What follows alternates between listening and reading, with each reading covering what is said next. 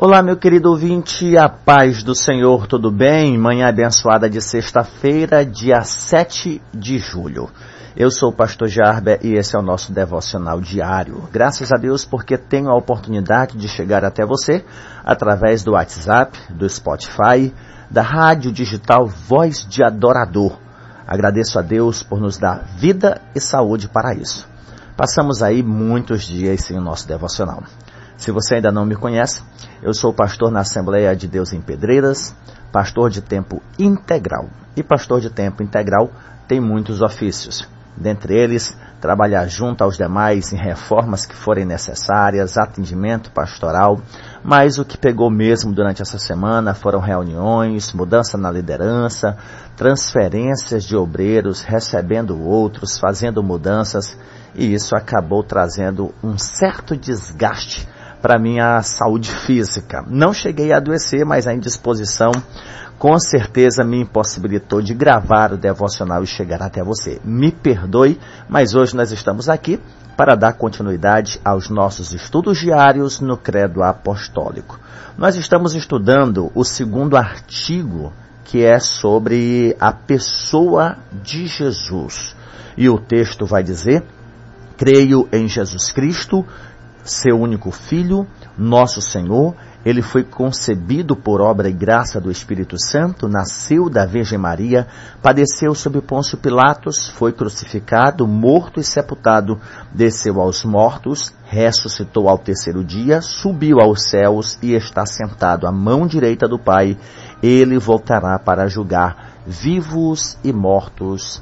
Amém. Meu querido ouvinte, nós já temos estudado sobre a humilhação do Salvador, do Messias. Em teologia, nós chamamos isto de dois estágios do Redentor: o estágio da humilhação e o estágio da exaltação. Quando nós falamos do estágio da humilhação, nós nos prendemos ao fato de Deus se fazer carne, ser concebido no ventre de uma mulher experimentar o processo de gestação, conforme diz o, a, o apóstolo Mateus, ao cumprir-se o tempo da gestação. Além disso, ele teve um nascimento, um crescimento. O Deus que sabe de todas as coisas se submeteu a aprender a andar, a falar, a cresceu naturalmente como criança e passou a estar limitado enquanto humano embora não deixando de ser Deus. E aí você faz aquela pergunta de sempre. Ele deixou de ser Deus? Não, ele não deixou de ser Deus. Ele, como Deus, se submeteu a viver entre os homens como humano verdadeiramente. Nós não podemos negar a humanidade. Esse processo da humilhação nós encontramos com mais objetividade nos escritos de Paulo na carta aos Filipenses, lá no capítulo 2, quando ele vai falar a respeito do amor fraternal, da humildade ele diz: Tende em vós o mesmo sentimento que houve também em Cristo Jesus. Pois ele existindo em forma de Deus, alguns vão dizer: olha, em forma, ele não era Deus. Não, gente. Ele é Deus. Ele não julgou como usurpação ser igual a Deus, ou seja, não foi uma posição que ele tinha por briga, por conquista de poder, não, era por direito, não foi por usurpação. Ele é Deus por direito, sempre foi. Nunca houve um tempo em que ele não tivesse sido Deus. Caso contrário, ele não era Deus verdadeiramente. Se ele é Deus verdadeiramente, ele sempre existiu. E aí o versículo 7 ele vai dizer: Antes a si mesmo se esvaziou, assumindo a forma de servo, tornando-se em semelhança de homens e reconhecido em figura humana, a si mesmo se humilhou, tornando-se obediente até a morte e morte de cruz. Ele se esvaziou. Foi uma decisão voluntária, deliberada, não forçada no céu por Deus Pai e pelo Espírito Santo uma leitura do texto de Isaías 53, que vai falar do sofrimento do Redentor, vai mostrar a sua disponibilidade. Ele tomou sobre si o castigo que nos traz a paz estava sobre ele, pelas pisaduras dele, ele verá o, peno, o, o fruto do penoso trabalho da sua alma. Então isso é humilhação. Ele está exaltado como Deus, só que sem um corpo físico. Ele se submete a estar entre os homens a se fazer carne e a habitar entre nós. E depois desse processo nós temos a exaltação. Ele volta à posição em que ele esteve, só que agora com um corpo físico. Ele sempre existiu sem um corpo físico. Ele se submete, ele se humilha, ele se rebaixa ao nível da humanidade e assume uma forma humana, um corpo humano. Em corpo humano, ele sofre a humilhação e isso vai até a sua morte e ao, a sua alma que desceu ao Hades. E aí a exaltação começa a partir da ressurreição, a ascensão e o estar sentado à destra do Pai. São estágios da vida do Salvador. Deus se fez carne e em carne, depois de ressuscitado, ele é exaltado. E nós já ministramos no último devocional sobre esses aspectos da humilhação, como foi crucificado, morto e sepultado. Mas o texto que fala sobre o encerramento aqui do, do estágio da humilhação é a expressão desceu aos mortos, porque a exaltação começa, ressuscitou ao terceiro dia. O que eu quero pontuar para você é o seguinte: nós já falamos que durante a história da igreja houve quem defendesse em demasia a divindade de Cristo e com isso negou a humanidade. Olha, para ele ser Deus de verdade, ele não pode ser homem verdadeiramente. Então, o corpo humano que ele tinha não era um corpo humano como nós temos, porque a humanidade é caída, é degenerada, é má. Outros davam tanta ênfase na humanidade, não, ele era homem verdadeiro. O que ele não era, era Deus como o Pai é. Ele era divino, ele se tornou divino, ele foi adotado, ele é um Deus menor. Isso é heresia. É heresia. Aí nós temos em 325 o Concílio de Nicéia, depois o Concílio de Constantinopla, que vão ratificar as duas naturezas do Redentor. Ele é tanto divino como humano. Ele nunca deixou de ser Deus e como Deus assumiu uma forma humana. E em forma humana, ele passou pelo processo da humilhação. Então, se a humanidade de Jesus era verdadeira, a sua crucificação foi verdadeira, a sua morte foi verdadeira e o seu sepultamento verdadeiro. Porém, a expressão desceu ao Hades explica para nós o conceito de morte. Basicamente, o que é morte? É separação. Alguém morreu. O que foi que houve? Houve uma separação da parte imaterial da material. Ou seja, a alma ou a parte espiritual é separada da matéria, do corpo. O corpo é sepultado. A parte espiritual volta a Deus. Detalhe: quando nós dizemos que volta a Deus, nós não estamos dizendo que vai para o céu. Nós estamos dizendo, conforme o texto sagrado, que volta para Deus no que diz respeito de que até a alma do ímpio, a vida do ímpio, se ele vive na impiedade, a partir da morte, a sua vida, a sua alma está ao controle de Deus, está ao comando de Deus. Ah, pastor, mas vai para o inferno. O inferno não é obra do diabo, o inferno é obra de Deus, é criação divina. Quem manda no inferno é Deus. Não pense naquela ideia de demônios atormentando pessoas no inferno. O inferno é obra divina, é onde manifesta a sua ira, a sua justiça sobre os ímpios. Ah, pastor, se as almas voltam para Deus e mesmo não indo para o céu, como é que Deus permite que essas almas fiquem perambulando? Não é. Mas eu vi Satanás se disfarça de anjo de luz para enganar. Quanto mais se disfarçar da alma de um ente querido para poder falar com alguém, seja lá quem for. Tá bom? Então, a alma das pessoas volta para Deus porque foi Deus quem o deu. Satanás e os demônios não têm poder para atormentar essas almas. Não tem. O que eu quero que você entenda é o seguinte: fora da cultura popular, vai para o inferno, ser atormentado pelo diabo. Não, é o diabo que vai ser atormentado depois. Essa expressão desceu aos mortos explica, de fato, a morte verdadeira do Redentor. Se ele morreu, houve essa separação. O seu corpo ficou na cruz para poder ser sepultado e a sua parte imaterial desce aos mortos. Outra expressão do credo vai dizer desceu ao Hades. E aí você diz, vem cá, mas Jesus é o santo, é o justo, ele desceu ao inferno, porque outras traduções vão dizer desceu ao inferno, ressuscitou ao terceiro dia. Você diz, o que, que Jesus vai fazer no inferno depois que ele morreu? E aí eu quero que você entenda isso daqui, com calma. Até a ressurreição de Jesus, todos os que morriam iam para o mesmo local. E este local tinha dois lugares. Entenda, um local e neste local dois lugares. Isto é demonstrado no texto que fala da morte do Lázaro e o rico. O Lázaro morreu, o rico morreu. E ambos foram para o mesmo local. E esse local tinha dois lugares. Um lugar era o seio de Abraão e o outro loca, o lugar era o lugar de tormento. Esses dois lugares eram separados, dividido por um abismo de forma que quem estava no seio de Abraão via o tormento do outro lado, e quem estava no lugar de tormento via o deleite dos que estavam no seio de Abraão. Todos os que morriam, justos e ímpios, iam para o mesmo local, porém, os justos iam para o lugar de descanso deste local, e os ímpios iam para o lugar de tormento deste local. Eu espero que você tenha entendido. Como Jesus Cristo morreu, a sua alma, a sua parte espiritual desce a este local, provavelmente para o seio de Abraão.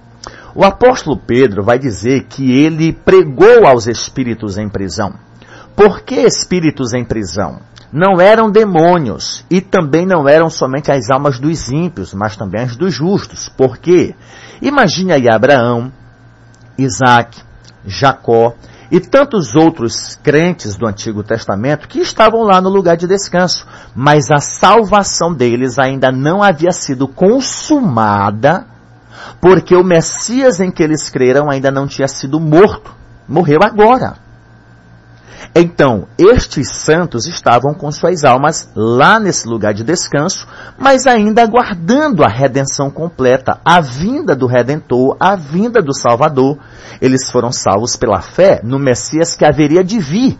Hoje nós somos salvos pela fé no Messias que já veio, que já se revelou. Então, espíritos em prisão, seja dos justos, seja dos ímpios, eles ainda estavam lá porque o Messias ainda não havia se manifestado. Essa pregar, esse pregar aos espíritos em prisão não é dar um sermão, mas um testemunho de que ele era real, de que ele viria para salvar. Quando a parte imaterial de Jesus desce aos mortos, os santos que estavam no Hades, no lugar de descanso, puderam testemunhar.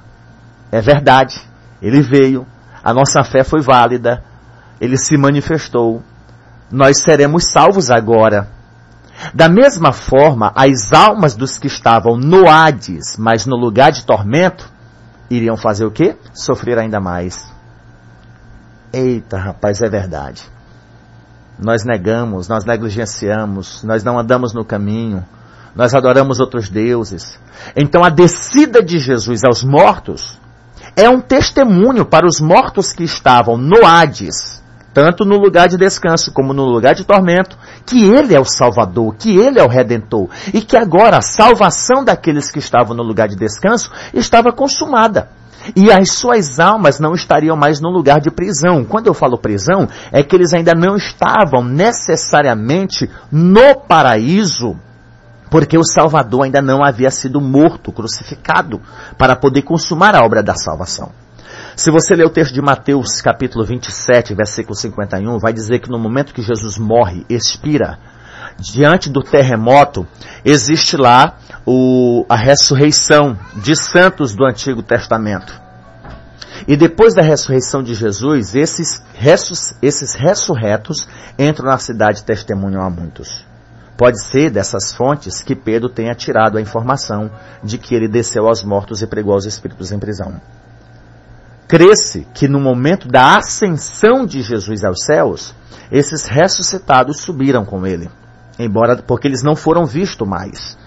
E o mesmo texto de, de Pedro vai dizer que ele levou cativo o cativeiro. Imagine o mesmo local, com um lugar de tormento e um lugar de descanso. Os que estavam no lugar de descanso estavam salvos, mas não totalmente, porque o Redentor ainda não havia sido imolado. Mas agora o Redentor morreu, o Cordeiro foi morto, e agora, de fato, a sua salvação estava consumada. Se a sua salvação estava consumada, não havia mais necessidade deles continuarem no Hades, no lugar de descanso. Hades é a habitação dos mortos. Seja justo ou injusto, Você lê os salmos, os salmos vão dizer, no Hades ou no Sheol, ninguém te, ninguém te louva. Por mais que a pessoa fosse para o seio de Abraão.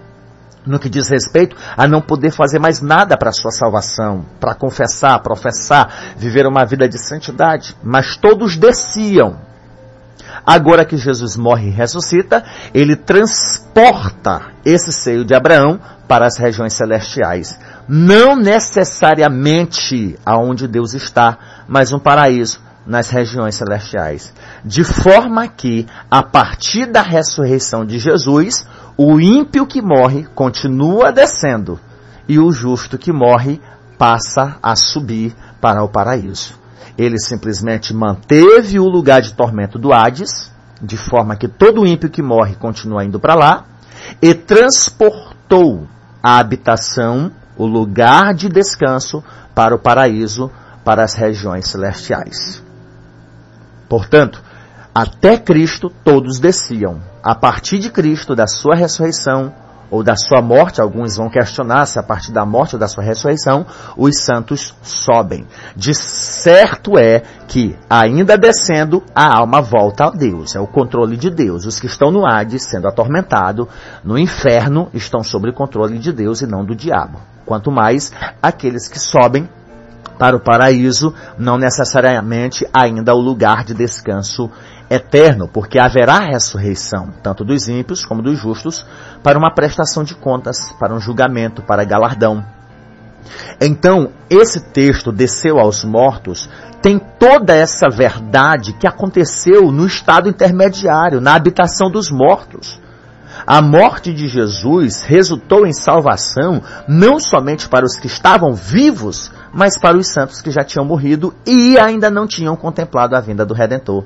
Imagina todos os santos do Antigo Testamento que morreram crendo no Cristo que eles não conheceram. Agora, lá no Hades, no lugar de descanso, eles contemplam a visitação do Cristo, do Redentor, do Salvador que desceu ao Hades Glória a Deus. Glória a Deus. Esse é o último momento da humilhação de Jesus, porque ao terceiro dia ele ressuscita, e a ressurreição já é o primeiro momento da exaltação, e isso é assunto para nosso próximo devocional. No entanto, não podemos negar que ele foi crucificado, morto, sepultado e desceu aos mortos, a sua parte imaterial, a sua parte espiritual. Depois que se separou do corpo que ficou na cruz para ser sepultado, essa parte imaterial desceu aos mortos e deu testemunho de que ele era verdadeiramente o Salvador. Os justos têm a sua salvação consumada. Os ímpios continuam condenados e agora sabem que estão condenados porque eles negaram a realidade de um Messias prometido. Ele desceu aos mortos e proveu a salvação completa para os mortos que já haviam sido justificados pela fé no Antigo Testamento. Desceu aos mortos é uma verdade central da cristandade. E ele desceu aos mortos porque a sua morte foi verdadeira. A separação do corpo da parte material foi verdadeira. Se o seu sepultamento foi verdadeiro, a descida da sua alma aos mortos também foi verdadeira. E isso resulta na sua ressurreição, que é o que? A união, novamente. A junção da parte imaterial com a parte material. E isso gera ressurreição. Que esta verdade de que Cristo que desceu ao Hades possa servir para que você e eu creiamos que há esperança. Há uma vida após a morte. Tanto uma vida de eternidade, de glória, de descanso, mas também uma verdade de desprezo, de tormento para aqueles que negam que Jesus Cristo é o Senhor, que Jesus Cristo é o Salvador. Você pode dizer amém? Deus abençoa a minha vida, abençoa a vida do meu ouvinte e que o Cristo que desceu ao Hades e ressuscitou, livre-nos da condenação. Venha prover os meios necessários para preservarmos uma vida de santidade e vivermos para a tua glória, para que sejamos salvos da ira que virá sobre todo o mundo. Ajuda-nos, Senhor, a permanecer nos teus caminhos, no nome bendito de Jesus, é a oração que nós a ti fazemos.